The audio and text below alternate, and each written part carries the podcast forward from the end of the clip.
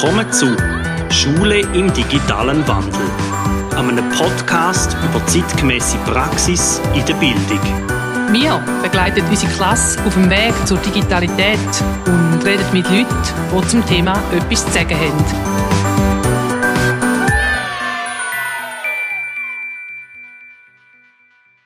Ja, herzlich willkommen zu einer neuen Folge Schule im digitalen Wandel. Heute habe ich einen spannenden Gesprächsgast, der sich bereit erklärt hat, mich in Oerlikon in der Brasserie zu treffen. Philipp Wampfler, wer Hallo, bist du? Freut mich. Ich bin Lehrer für Deutsch an der Kante Engi jetzt im Moment noch in Zürich und beschäftige mich schon seit über zehn Jahren ganz stark mit äh, Digitalität und Schule und bin auch sehr interessiert daran, so ein bisschen das Bildungssystem in die Richtung richtig zu lenken, ein bisschen zu verändern auch. Jetzt, ich bin auf dich aufmerksam geworden, weil du Kanti-Aufnahmeprüfungen an einer künstlichen Intelligenz gegeben hast, zum Lösen. Äh, was hat dich dazu bewegt und was ist dabei rausgekommen? Ja, das war halt so ein, ein journalistisches Experiment, wo ähm, Leute wollten schauen, ob das im Prinzip, also es gibt viele amerikanische Prüfungen, auch Anwaltsprüfungen beispielsweise, wo man eine KI gegeben hat und dann hat man schauen, geht das auch mit so Schweizer Prüfungen und die Aufnahmeprüfung im Kanton Zürich, die wirft jedes Jahr mediale Wellen und dann haben wir mal schauen, wie das funktioniert. Und ich habe einfach gemerkt, dass es viele Aufgaben gibt, wo man noch ein bisschen übersetzen muss. Also die KI, und wenn man die Aufgabe einfach nur so gibt, ein bisschen weniger, als wenn man ihr noch ein bisschen hilft, dann das zu machen. Aber es ist klar, dass die mit diesen Möglichkeiten, die wir ja jetzt viele gesehen haben, wo, wo so ChatGPT beispielsweise hat, natürlich so Aufgaben, die Sechsklässlerinnen müssen lösen locker kann bewältigen. Das ist nicht wahnsinnig schwierig. Also kannst du vielleicht ein konkretes Beispiel machen, damit wir uns vorstellen können, was für Aufgaben das da waren, die du der KI gefuttert hast? Ja, ähm, also das ist eigentlich ein Text, wo es gibt. Das ist so nach vier Seiten und dann werden ähm, so Fragen gestellt. Also zum Beispiel, was für Gründe hat die Figur, zum ähm, so zu handeln? Und dann muss man zwei Gründe aus dem Text raussuchen. Und das kann KI relativ gut. Also sie versteht so in dem Sinne einen Text.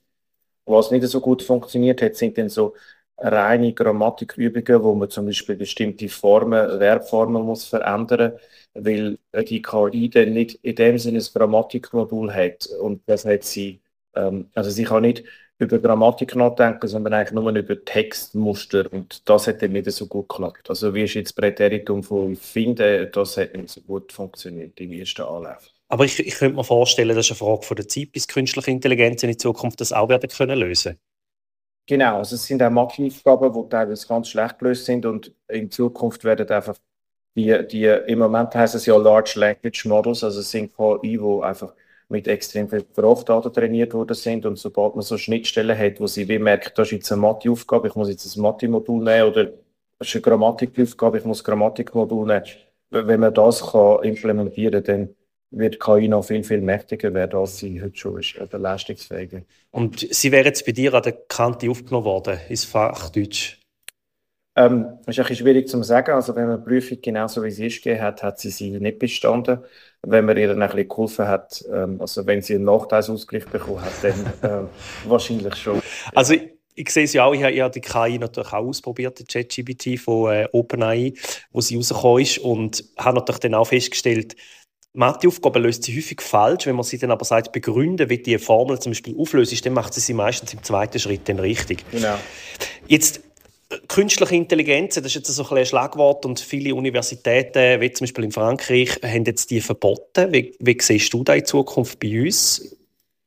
Ja, ich sehe in der Bildung eigentlich zwei Probleme, also, oder also zwei Zugänge inner. Das eine ist ein Problem und zwar gibt es halt viele Aufgaben, die ähm, Schülerinnen müssen bewältigen müssen, die ihnen helfen, etwas zu trainieren beispielsweise, wo natürlich eine KI kann. Also wenn ich sie jetzt einfach ein paar Sätze schreiben, dann können Sie immer zu der KI gehen. Oder wenn Sie in der Fremdsprache etwas übersetzen müssen. Aber am Schluss geht es darum, dass Sie mit Ihrem Kopf das machen und oder mit selber den Text schreiben oder selber übersetzen, damit Sie sich mit Sprache auseinandersetzen.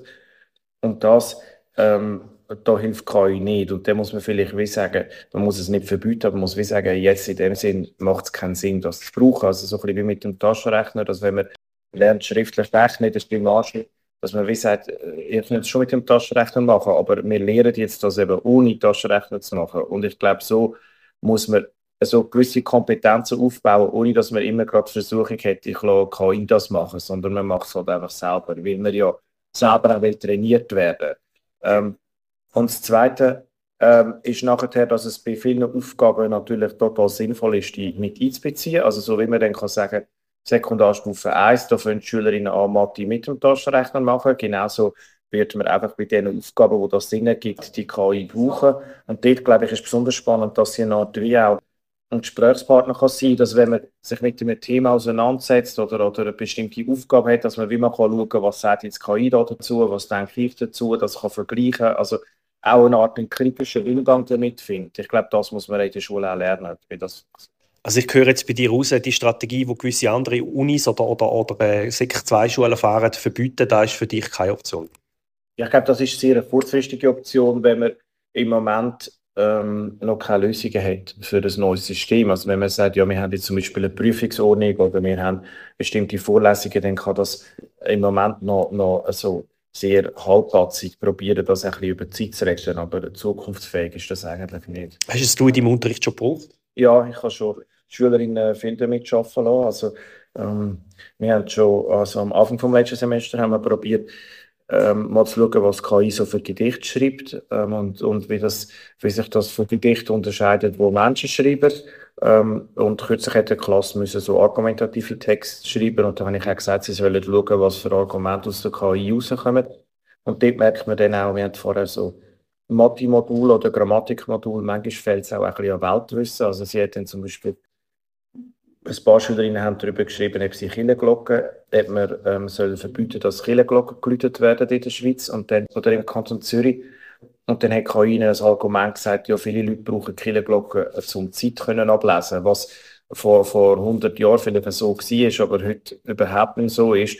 Und das haben dann die Schülerinnen teilweise gemerkt und teilweise nicht gemerkt, dass das ähm, halt kein gutes Argument ist. Aber KI merkt das nicht, ob das ein gutes oder ein schlechtes Argument ist. Also ich höre vielleicht auch richtig raus, die, die vier Ks, wo wir häufig auch davon reden, die von Amerika geschwappt sind, Kreativität, Kollaboration, kritisches Denken und äh, Kommunikation. Kommunikation. Also das kritische Denken und das eigenständige Denken dann aber trotz KI sehr wichtig ist und immer noch wird. Extrem, ja. Also ich glaube, im schlechtesten Fall ist das einfach ein Eingabefenster und dann kopiere ich raus, so wie man auch Google so kann brauchen. Ich google einfach etwas und nehme das erste Beste, was kommt.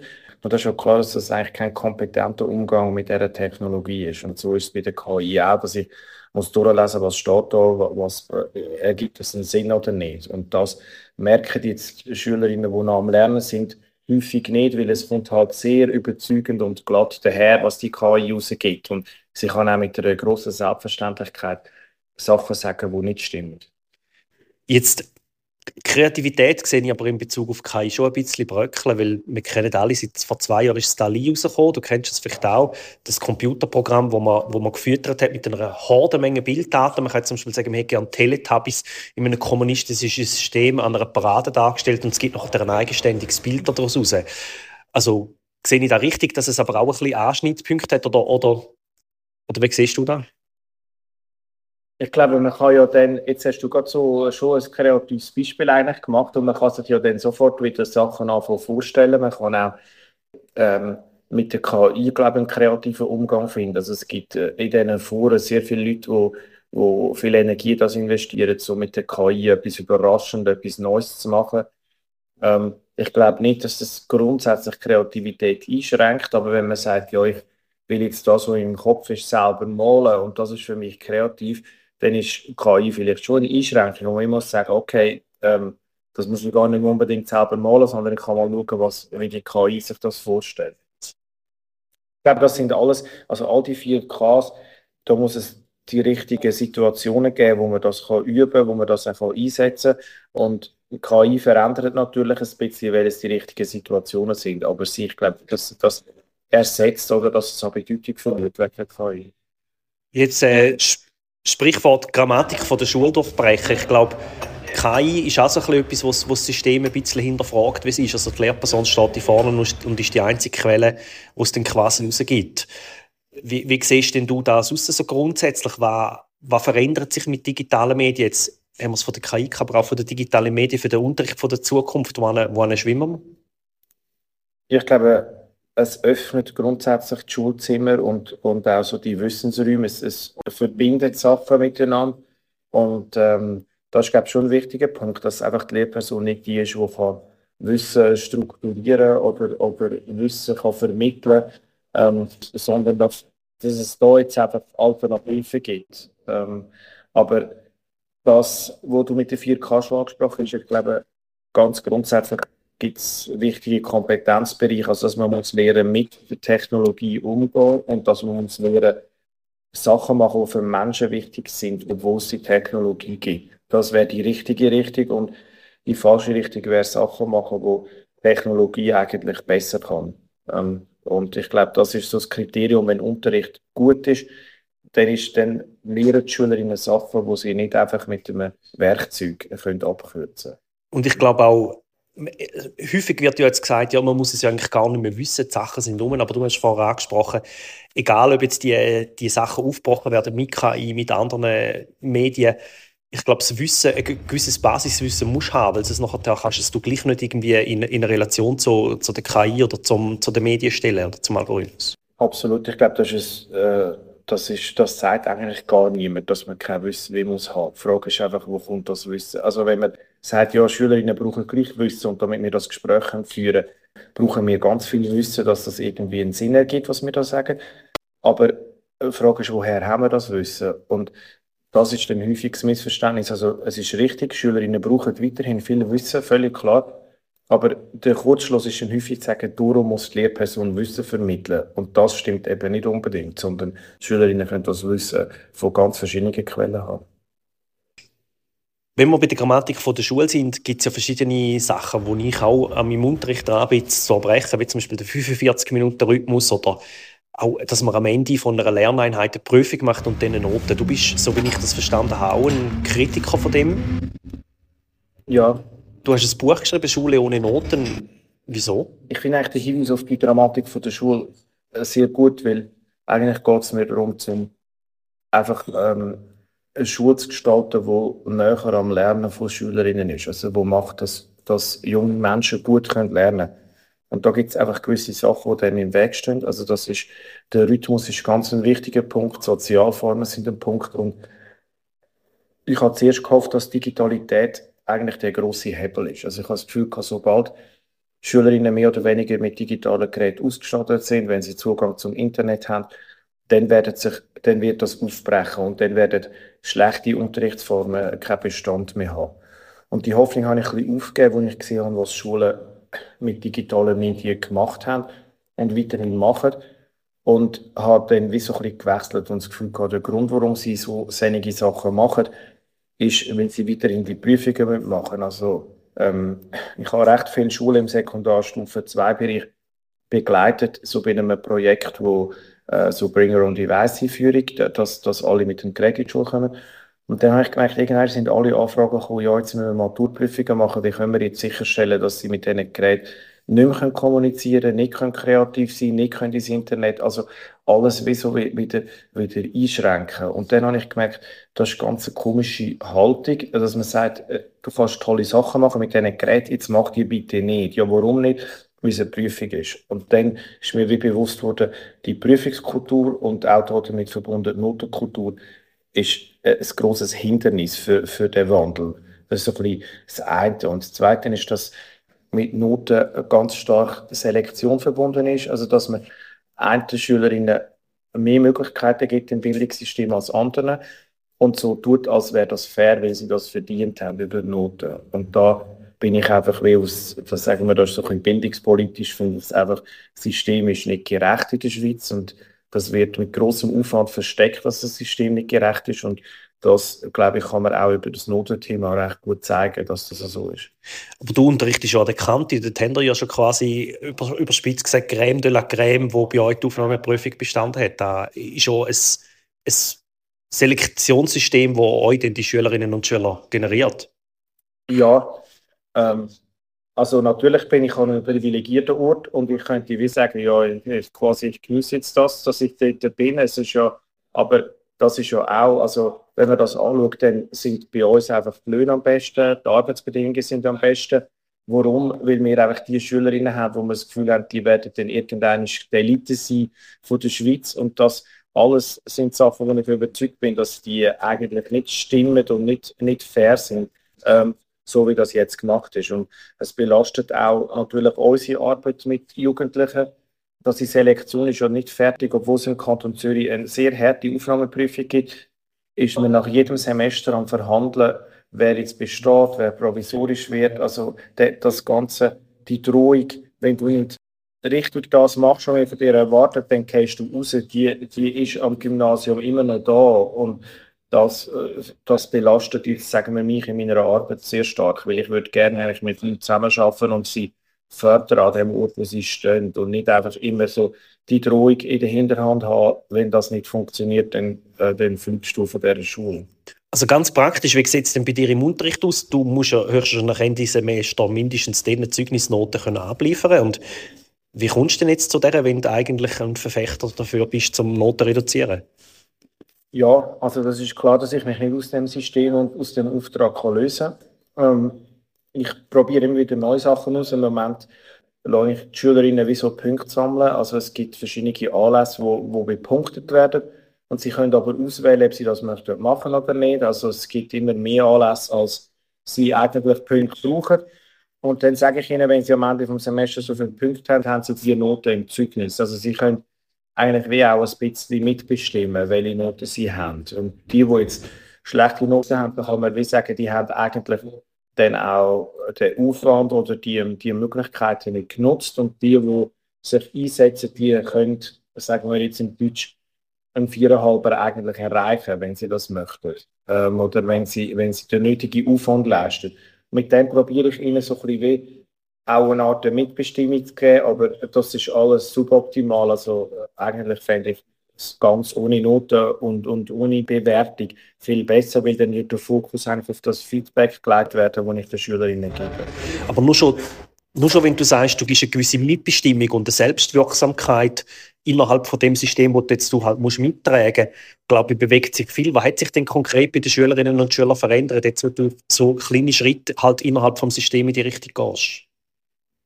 Ja, ich glaube, sie haben einfach weniger Angst. Also sie haben nicht das Gefühl, ja, irgendeiner kommt in Prüfung und kann ich das. Es gibt weniger Stress äh, in meinen Stunden. Ich habe das Gefühl, sie kommen recht gern ins Deutsch. Es ist so ein nicht, nicht das, was sie wie immer das Gefühl haben, ja, irgendwie, ich muss, muss alles mitbekommen und sonst ähm, habe ich dann irgendwie an der Prüfung ein Problem. Also ich würde sagen, ein bisschen eine Entspannung.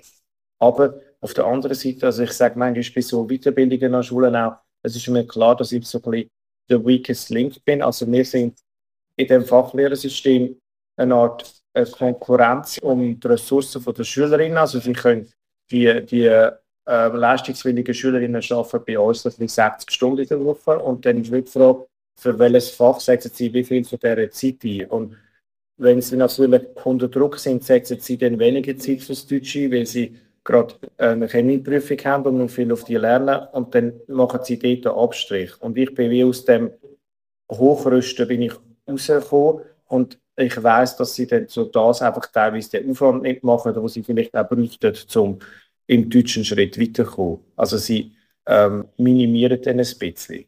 Und in dem Sinn kann ich mich natürlich nicht aus dem ganzen System so lösen und da braucht es eine grundsätzliche Reform, damit das nicht mehr so ist. Jetzt Stichwort nochmal zu dem Unterricht.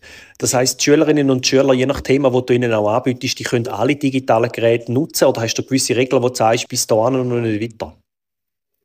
Ja, ich bin so ähm, in einem Institut mit ein paar Kolleginnen aus Deutschland, das heißt Institut für zeitgemäße Prüfungskultur. Und der Christian Albrecht hat ähm, wie mal ein bisschen das Ganze untersucht und er sagt, ähm, Prüfungen müssen heute eigentlich immer ähm, Take-Home und Open Media sein. Also Schülerinnen können eigentlich so viel Zeit einsetzen, wie sie wollen, weil Zeitdruck bei Prüfungen führt eigentlich dazu, dass gar nicht die, die relevanten Kompetenzen geprüft werden, sondern eigentlich nur, wie gut kannst du mit Stress umgehen und dass du alle Medien kannst einsetzen bei Prüfungen. Und so mache ich es eigentlich auch. Also ich sage Ihnen, das ist irgendwie ein, ein, ähm, ein Lernprodukt, das sie herstellen, oder das ist irgendwie eine Aufgabe, die sich ergibt. Jetzt müssen sie die Aufgabe machen. Bis dann und ich mache nicht künstliche Deadlines, sondern ich sage ihnen eigentlich, bis wenn ich es brauche, damit ich kann ein Feedback geben. Also ich stresse sie nicht, wenn ich sage, zum Beispiel, sie müssen es am, am 2 am Nachmittag abgeben, wenn ich es eigentlich erst, erst am Samstag am Morgen dazu komme, das überhaupt anzuschauen. Ähm, also ich gebe ihnen richtige Deadlines und sie können alle Medien brauchen. Genau. Und das ist natürlich immer, ähm, da kommt immer sofort Kritik, ja was, wenn diesen Schülerinnen geholfen wird und das ähm, finde ich, das stimmt. Also Schülerinnen kommen ganz unterschiedlich Hilfe über und, und können die auch in Anspruch nehmen. Nur ist das bei jeder Prüfung auch so. Also es gibt die Schülerinnen, die Eltern haben, die sich in dem Fall auskennen, die mit ihnen ganz systematisch lernen und andere, die völlig auf sich allein gestellt sind, vielleicht sogar in einem schlechten Umfeld daheim. Und bei einer Prüfung sagt das niemand, ja, was ist jetzt mit denen, die Hilfe haben und den anderen, weil man so tut, wie nur weil sie in dieser Prüfungssituation sind, sind für alle Bedingungen gleich, was überhaupt nicht stimmt. Also für mich tönt das wie ein ganz natürlicher Umgang mit den Sachen, die eh schon gegeben sind, das, das Korsett von der Schule von der Grammatik auch ein bisschen aufzulösen, oder?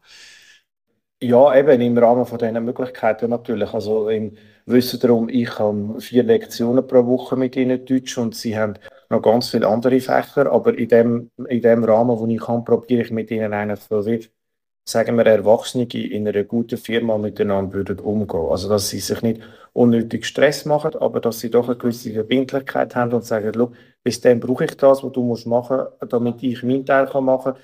Und dann finden wir eine Art Lösung, wie man das macht. Und dass, dass es halt am Schluss Noten muss geben, ist wie etwas, wo wir, wo die Schülerinnen und ich einfach, müssen akzeptieren, dass das etwas ist, was wir im Moment politisch nicht können ändern können. Und dann finden wir wie gemeinsam eine gute Lösung damit. Und wenn sie kommen und sagen, Herr Wampfer, könnten wir es nicht so machen, dann bin ich eigentlich immer offen, mit ihnen eine Lösung zu finden.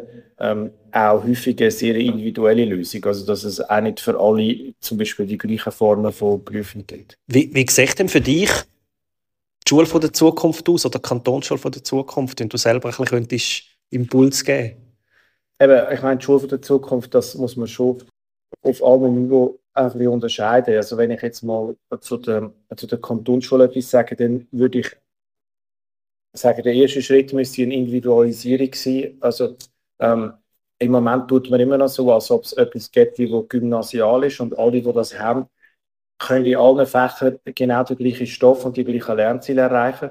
Und das ist in verschiedenen Hinsichten falsch. Also wir kennen alle wahrscheinlich die Schülerinnen, die in der Sprache gut sind, in der Naturwissenschaften schlecht oder in der Naturwissenschaften gut und in der Sprache nicht so, nicht so stark.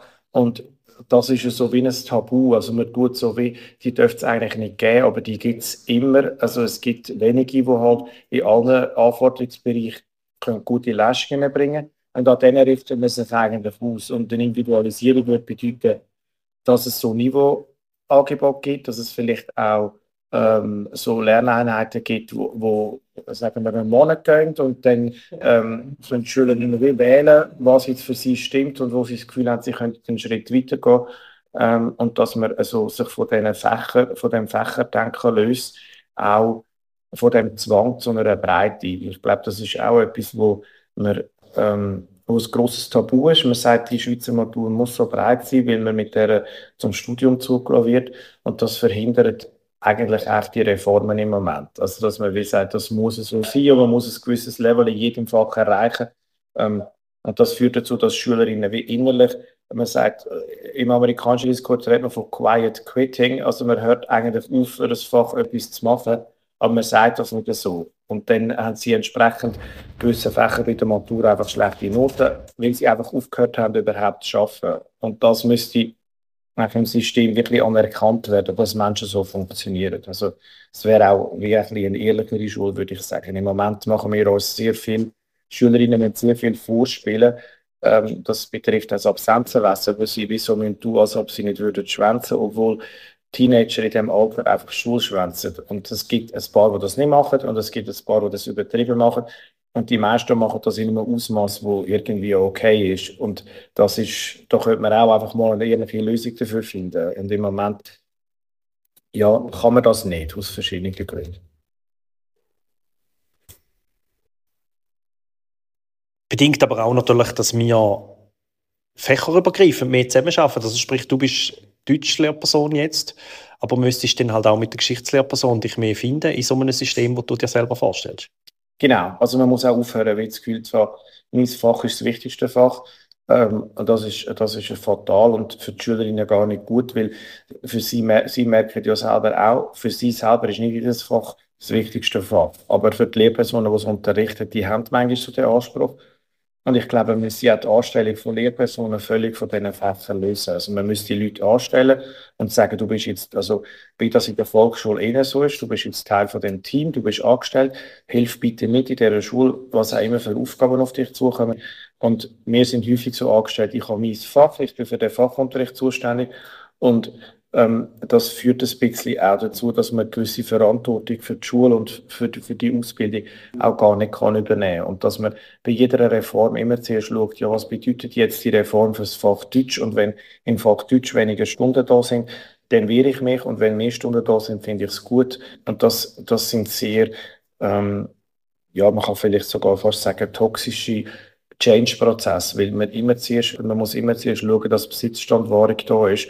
Und das führt dazu, dass für die Schülerinnen eigentlich immer mehr Fächer dazukommen und man nichts kann reduzieren oder abbauen. Also man muss immer alles, was man bis jetzt schon gemacht hat, lassen und noch etwas zunehmen. Das ist, das, das kann, das macht das System nicht so besonders wandelbar oder zukunfts. Dann müsste man eigentlich sagen, alle Kante und Sek 2 Lehrpersonen ab in den Kindergarten schauen, wie es funktioniert, oder? Ja, genau. Also, ich glaube, es gibt viele Bereiche, wo, wo das würde gut tun. Ja. Also auch schon die aktuelle KV-Reform ist etwas, wo ich glaube, geht in die richtige Richtung und das geht, ist dort so, weil halt der Druck auch von der Betrieb da ist, dass man kann sagen, ja, so wird einfach nicht mehr geschafft heute, wenn ihr euch das vorstellt und ich glaube, ähm, das müssten Kantonierpersonen in verschiedenen Hinsichten machen. Sie müssten wissen, wie es an der Volksschule läuft, wie es in der Lehre Betrieb in der Berufsschule läuft, aber auch an der Universität. Viele Lehrpersonen orientieren sich am Studium, wo sie selber erlebt haben. Aber aktuell gibt es viele Masterstudiengänge, sind total Fächer durchmischt. Also sie sind nicht mehr so ein reiner. Es ist eigentlich die Ausnahme, dass du sagst, ja, ich studiere Germanistik im Bachelor und dann studiere ich nochmal Germanistik im Master, sondern man studiert vielleicht Literaturvermittlung im Master oder man, man, man, das sind häufig fächerübergreifende Studiengänge und, und das wahrzunehmen und zu merken, auf das bereiten wir auch eigentlich von unseren Schülerinnen vor. Ich glaube, das wäre ganz wichtig. Das ist zum einen und zum anderen, glaube ich, auch das persönliche Interesse. Das persönliche Interesse mehr reinnehmen. Also sprich, ich habe von dir mal auf deiner Webseite bin ich mal ein bisschen rumschmöcken und habe dann irgendein Projekt gefunden, wo ich mal im deutschen Unterricht Batman angeschaut habe.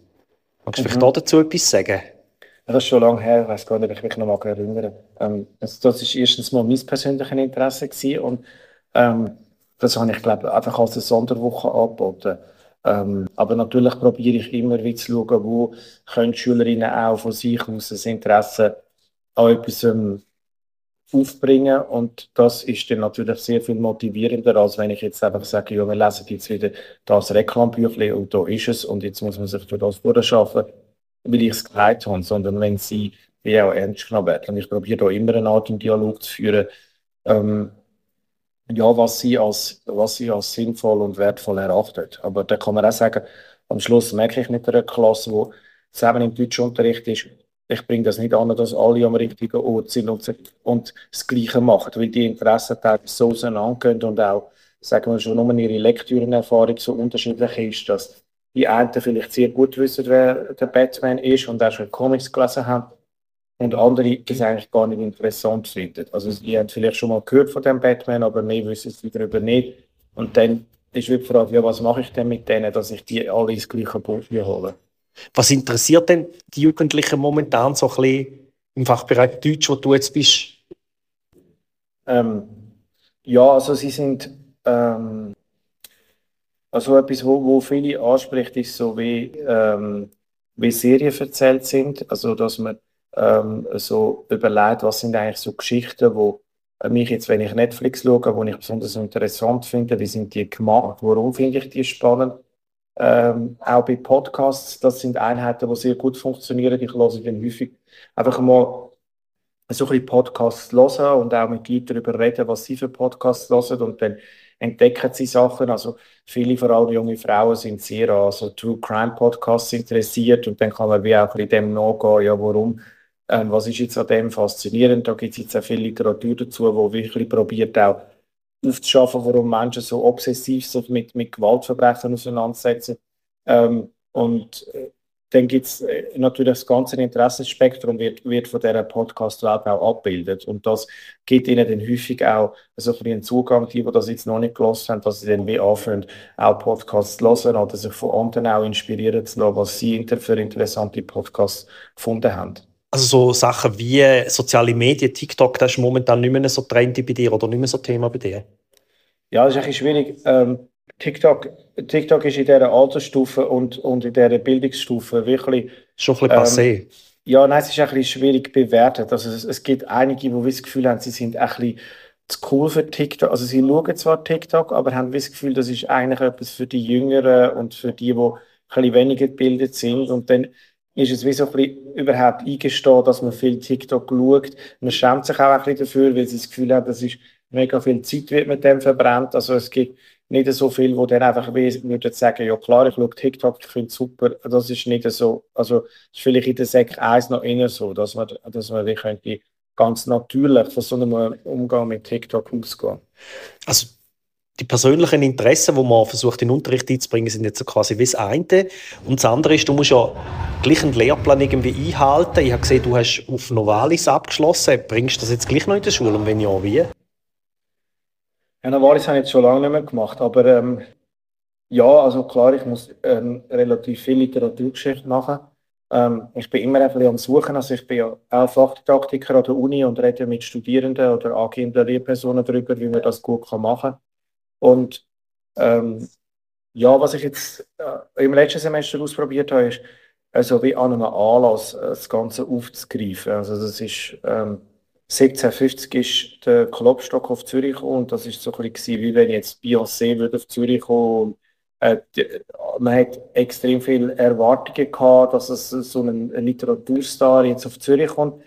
Und dann haben sie eine Fahrt aus dem Zürichsee gemacht, im damals größten Schiff, das es geht, und etwa 20 Personen darauf Platz gehabt. Und dann ähm, hat er am nächsten Tag wie ein Gedicht darüber geschrieben. Und das Gedicht hat sich so in Windeseile auch unter der Hand verbreitet. Also die Leute haben das abgeschrieben und sofort lesen und ich kann mit ihnen eigentlich wie nur so, so Aufklärung machen. 1750 kann ich eigentlich vor allem ihnen zeigen, was das Ereignis, wie das funktioniert hat und dass das echte Menschen sind. Also wirklich wollen, ähm, ihnen näher bringen, dass sie nicht einfach irgendwie wie alte Männer waren, die mega schlaue Texte geschrieben haben, sondern das sind wie Leute gewesen, die wirklich auch haben wollen Spaß haben, die sich überlegt haben, was ein gutes Leben ist. Und wenn man das kann, glaube ich, dann wird wie Literaturgeschichte lebendig und dann merkt man auch, dass die Texte mit einem selber etwas zu tun haben. Wenn wir dann am Schluss das Gedicht von ihm gelesen haben, dass wenn man das jetzt liest, ähm, also das Zürichsee Gedicht vom Klopstock, das ist äh, sehr schwierig und nicht so, dass man das jetzt liest und denkt, ah ja klar, um das geht aber ich glaube, die Klasse hat wie einen Weg dazu gefunden,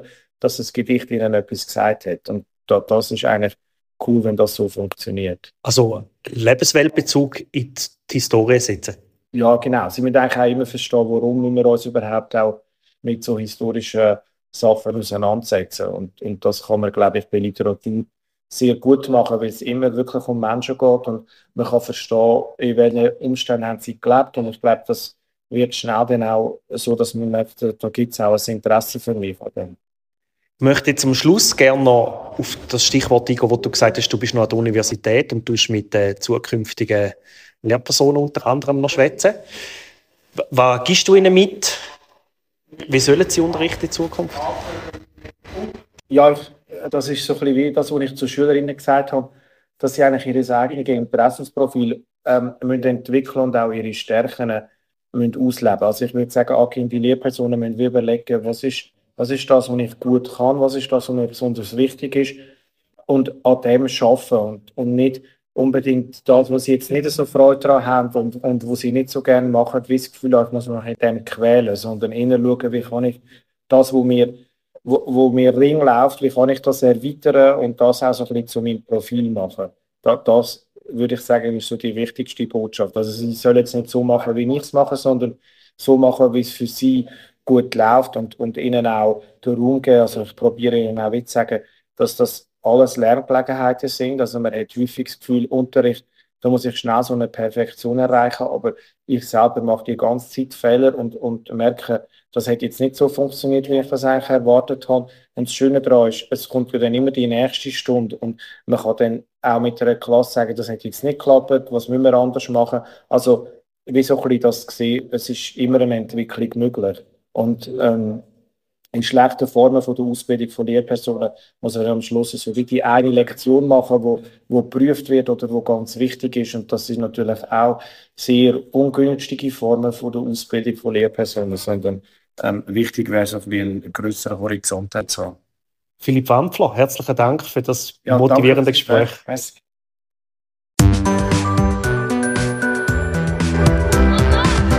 Habt ihr Anregungen, Lob, Kritik oder ihr möchtet einmal von uns ein Thema behandelt haben, das bis jetzt in einer Episode noch nicht vorgekommen ist, dann schreibt uns ein E-Mail. Hat es euch gefallen oder weitergebracht? Hinterlasst eine positive Bewertung oder erzählt es weiter.